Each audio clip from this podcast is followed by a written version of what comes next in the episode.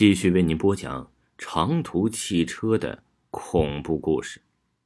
回去，回哪儿去啊？他没有说话，也没管发呆的我，径自来到了大巴车上。不一会儿，这车子就发动了起来。我也上了车。我来到车上，这车明明好好的，可那些警察为什么说它的损坏程度达到百分之九十以上呢？还有，这条弯曲的山路虽然有些险阻，但我们还不是稳稳当当的把车开上来了。这些警察真没用。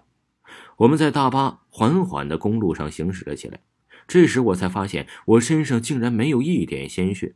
刚才搬运尸体的时候，全身都沾了许多，怎么现在一点都没有呢？不过今晚的疑问太多了，我没有太过在意，只是我不敢相信我已经失去了生命。也许我现在只是游荡的幽灵，又或许我现在在做梦。一路无话，我自己沉浸在我自己的思绪中，而司机呀也在专心致志的开着车。我们沿着小路开始返回了泸州。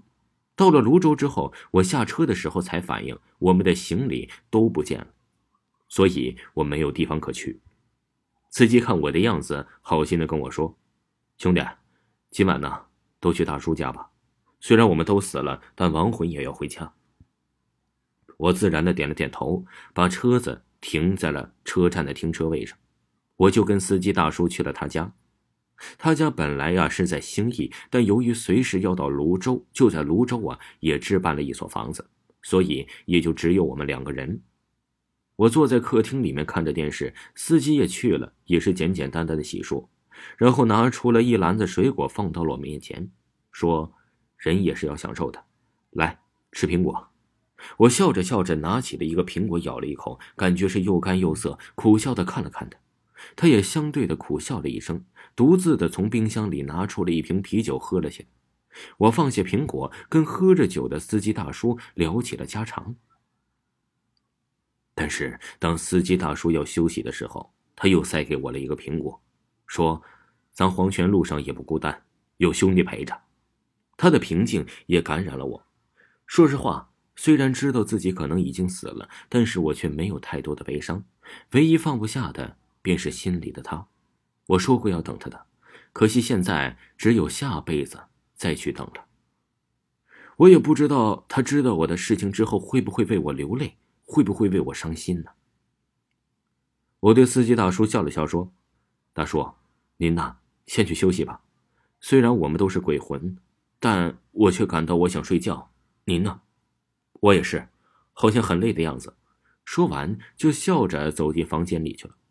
我看了看手机，才两点，我心中很自然的又多了一个疑问，就是我们开车的速度，按照时间来看，我们是中午的十一点半开的车，而在事故的场地，我看是十二点半，时间已经过去了十二小时。就算事故十二点半的前三个小时以前，也就是九点半左右。我们的车行驶了十个小时，早已经到达了贵州。可是我们开车到这里用了多长时间呢？我们在小河边耽误的时间呢，加上警察停留的时间，才一起算上不下一个小时。可我们才半个小时就完成了十个小时的路程，这不能让人感到疑惑吗？可我看司机一切正常的样子，我想他可能是接受死亡的事实了。可我们真的变成幽灵了吗？我不敢再想下去了，看手机快没电了，我敲了敲司机大叔的门，说：“大叔，你有充电器吗？我手机没电了。”司机大叔在屋里嘟囔了一声：“人都死了，还用什么手机呀？”不过他还是打开了门，把一个万能充递给了我，然后又说：“外面没有插座，把电池给我，我帮你充啊。我们一起走过黄泉路的时候，还可以听你手机放放歌。”说完，我们相视一笑。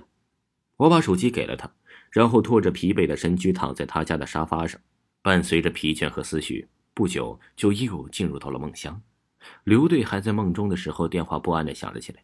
他迷糊的睁开眼，习惯的按了下接听键。不好，刘队，大事不好了。刘队还有些睡意的头脑立刻清醒了。怎么了？出什么大事了？电话那头的人平复了一些心情，说道：“刘队。”我们今天派去昨晚出车祸的现场，准备把车拉回给拖车司机说，他们也没有见到所谓的大巴车，而昨晚一起去的小王也说，那里并没有出现过出车祸的痕迹。刘队，我们昨晚是不是集体做梦了？刘队本来还在为昨晚的车祸耿耿于怀，现在听到这个消息，脑袋除了震惊还是震惊。他强迫自己冷静下来。什么集体做梦？我看是有人故意掩盖了车祸的事实吧？死了那么多人，这要是重大交通事故，马上去给我查。对了，去殡仪馆看看，把所有死者的相片公布出来，让人呢在这里认领。听众朋友，长途汽车的恐怖故事还有下集，请您继续收听，下集更精彩。